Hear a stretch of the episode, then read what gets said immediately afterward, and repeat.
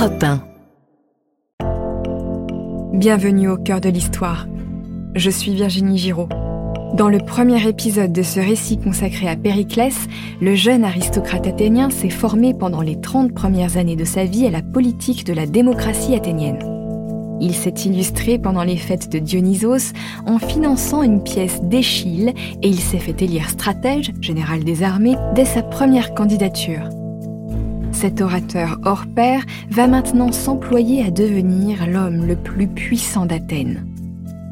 Épisode 2 Le maître de l'acropole.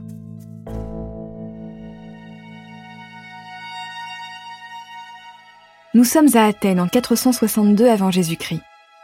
Périclès a appris que les ilotes, des sortes de serfs attachés à la terre de Sparte, étaient entrés en rébellion contre les guerriers qui vivent en ville. Sparte est la cité la plus puissante du Péloponnèse. Son organisation sociale est très particulière. Il n'y a que les habitants de la ville de Sparte qui sont considérés comme des citoyens. Ces citoyens, qu'on appelle aussi les semblables, sont censés être égaux. Ils participent à plusieurs assemblées de pouvoir, mais Sparte n'est pas une démocratie pour autant. La cité a deux rois qui se partagent leurs fonctions. Les citoyens reçoivent une éducation très dure destinée à faire d'eux des guerriers redoutables. Les hommes qui ne sont pas à la hauteur des standards élevés des Spartiates sont humiliés, voire même chassés de la cité. La subsistance des citadins est assurée par les ilotes qui cultivent la campagne.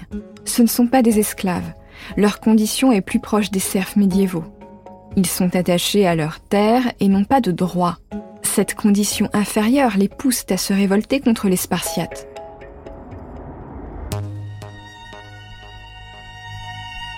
Timon, l'adversaire politique de Périclès, est un pro-spartiate.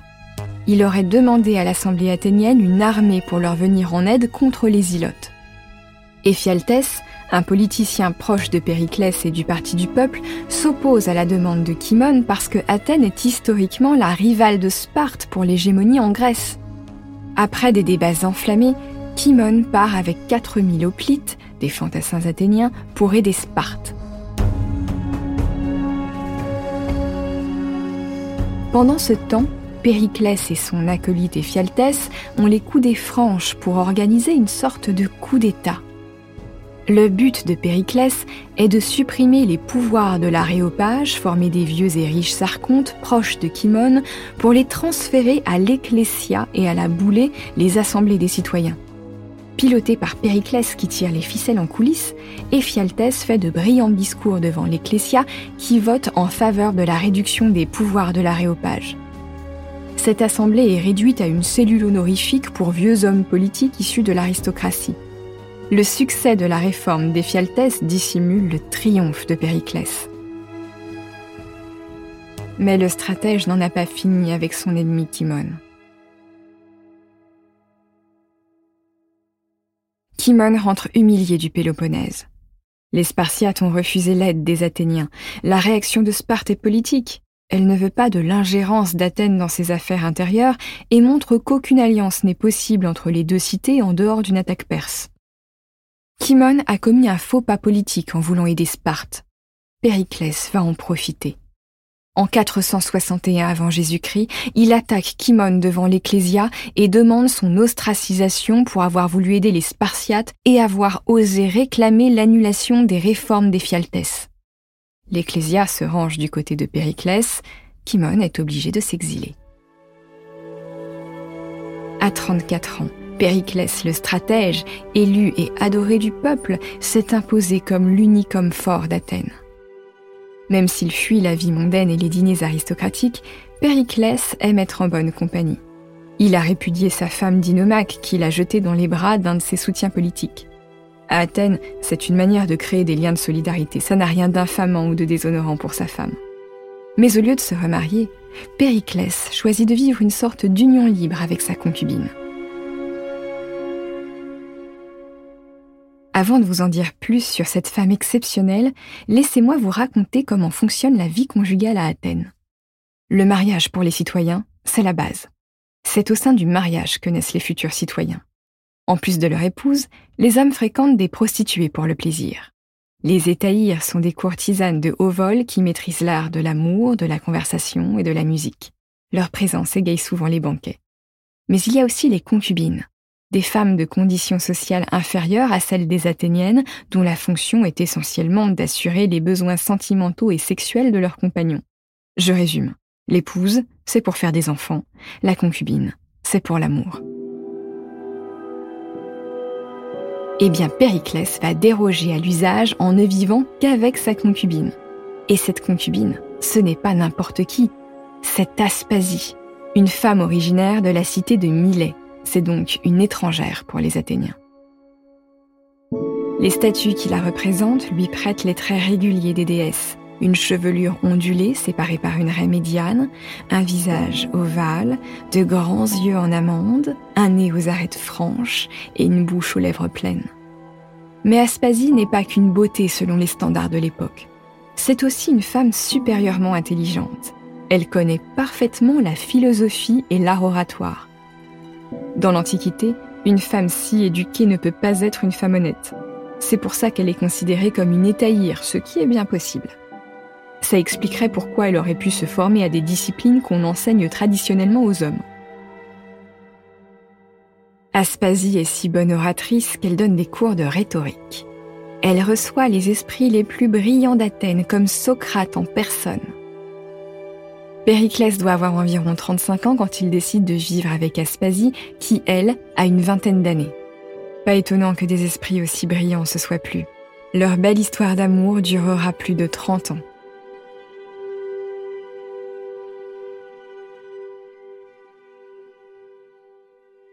L'un des plus proches amis du couple est le sculpteur Phidias. Cet homme est le plus grand artiste du siècle. C'est à lui que Périclès va confier sa politique de grands travaux pour Athènes.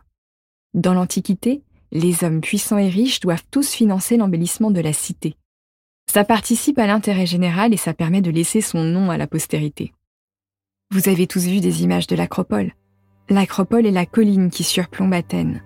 C'est la partie la plus ancienne de la cité et son centre religieux. Au sommet de cette colline, Périclès ordonne la construction du Parthénon, un nouveau temple monumental dédié à Athéna, la déesse protectrice de la ville. C'est un bijou d'architecture grecque classique, tout en marbre pentélique. Le Parthénon se dresse sur un podium, une base surélevée bordée de marches. Quand on a monté l'escalier, on arrive devant la façade à huit colonnes. Le Parthénon est un temple dit octostyle. La règle est que le côté du temple doit contenir le double de colonnes par rapport à la façade plus une. Il y a donc 17 colonnes sur le côté. Ces colonnes sont composées de hauts fûts cannelés avec un chapiteau dorique, un disque posé sous un carré.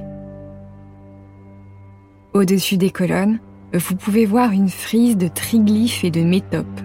Les triglyphes, littéralement trois griffes, sont des carrés décorés de trois rainures verticales en alternance avec des métopes, des petits tableaux carrés en bas-relief.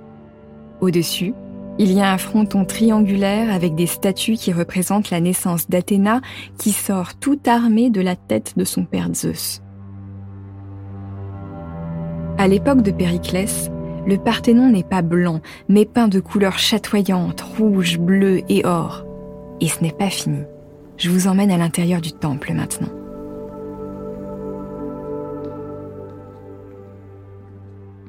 Après avoir franchi une première pièce, on entre dans le naos. C'est la partie la plus sacrée du bâtiment. Le peu de lumière qui entre par des ouvertures en hauteur se reflète sur la surface d'un bassin d'eau claire. Au bout du naos, il y a une statue monumentale d'Athéna sculptée par Phidias. Elle est haute de 12 mètres. Si vous êtes à côté, votre regard arrive seulement au-dessus de ses pieds gigantesques. En levant la tête, votre regard glisse sur sa longue robe droite, son péplos tout en or. Sur sa poitrine, vous apercevez son égide, une protection pectorale décorée de la tête de Méduse. Enfin, vous découvrez son visage en ivoire, surmonté d'un casque d'or duquel des chevaux semblent s'élancer dans le vide. De son bras gauche, elle tient son bouclier et sa lance. Sur sa main droite ouverte, paume vers le ciel, elle tient une petite femme ailée. C'est une Nike, une représentation de la victoire. Cette statue est tout en or et en ivoire. C'est ce qu'on appelle une statue chryséléphantine.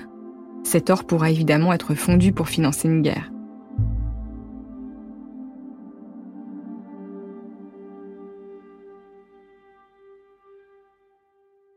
Périclès, qui ne manque pas de sens pratique, fait transférer le trésor de la Ligue de Délos dans le Parthénon et il se sert allègrement dedans pour financer ses grands travaux. Et oui, Périclès perfectionne aussi les longs murs, les enceintes qui relient Athènes à son port du Pirée et fait construire le temple de Poséidon sur le cap Sounion. Grâce à son stratège, Athènes se part des atours monumentaux des grandes puissances. Évidemment, ses ennemis politiques tentent de le faire tomber pour avoir dilapidé l'argent public par sa politique de grands travaux. Face à l'Assemblée du peuple, Périclès répond seulement que ce n'est pas un problème, il remboursera sur ses deniers personnels. Mais il ne mettra que son nom à lui sur les monuments. Piqué au vif, le peuple s'excuse et le supplie de le mentionner aussi sur les dédicaces de ses bâtiments. Pendant plus de 30 ans, Périclès est réélu stratège chaque année et déjoue tous les plans de ses ennemis politiques pour le fragiliser. C'est une nouvelle guerre pour l'hégémonie sur le territoire grec qui va finalement le mettre en danger.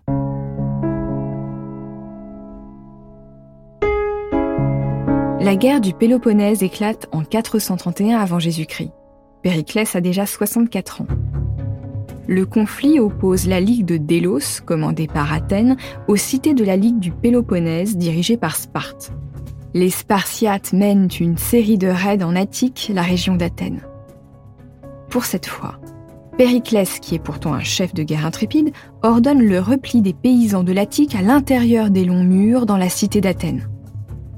Périclès sait que ces hoplites ne sont pas assez forts pour s'opposer sur terre aux guerriers spartiates qui sont de véritables bulldozers. Les Athéniens ne comprennent pas sa prudence et le prennent pour un lâche. Au contraire, le stratège fait preuve de stratégie. Il veut pousser les Spartiates à un affrontement sur mer, un terrain sur lequel les Athéniens sont excellents. L'année suivante, au printemps 430, Périclès attaque les côtes du Péloponnèse avec une centaine de navires de guerre. Sparte riposte l'été suivant en attaquant une nouvelle fois la campagne attique. Les paysans se réfugient encore avec les Athéniens derrière les murs imprenables de la ville. La promiscuité et la chaleur favorisent l'apparition d'une peste qui décime les habitants d'Athènes. Les historiens pensent aujourd'hui qu'il s'agit du typhus, une maladie infectieuse dont le taux de mortalité est de 25 à 40%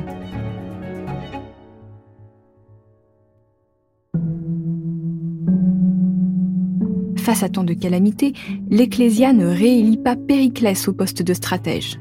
C'est la première fois en 30 ans. Privé d'un rôle politique majeur qu'il tenait pour acquis, Périclès se cloître chez lui. Mais son absence laisse un vide irremplaçable dans la vie politique athénienne. Dès l'année suivante, il est rappelé et réélu stratège. Les Athéniens lui confient tous les pouvoirs pour lutter contre les Spartiates. Mais cette fois, Périclès est un vieil homme. Il n'est plus aussi solide qu'avant et il n'a plus la force de se battre quand il apprend que ses deux fils sont morts du typhus.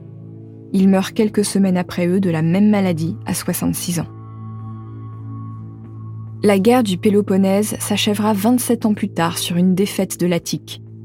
Après l'âge d'or d'Athènes, qu'on appelle le siècle de Périclès, la plus puissante cité grecque amorce sa chute. Sa prétendue démocratie aux mains du peuple n'était que le paravent de la tyrannie d'un seul homme qui, en confisquant le pouvoir, a fragilisé sa cité.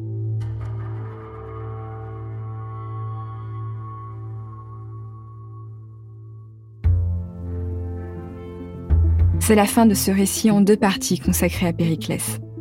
Merci de l'avoir écouté. Au cœur de l'histoire est un podcast original produit par Europe 1 Studio. Je suis l'auteur du récit que vous venez d'écouter. La direction artistique est assurée par Julien Tarot. Cet épisode a été réalisé par Clément Ibrahim. Julien Tarot a composé la musique originale ainsi que les musiques additionnelles avec la complicité de Sébastien Guidis. Kelly Decroix est chargée de la communication et Héloïse Bertil de la diffusion. Sidonie Mangin a créé l'identité visuelle d'au cœur de l'histoire. À bientôt!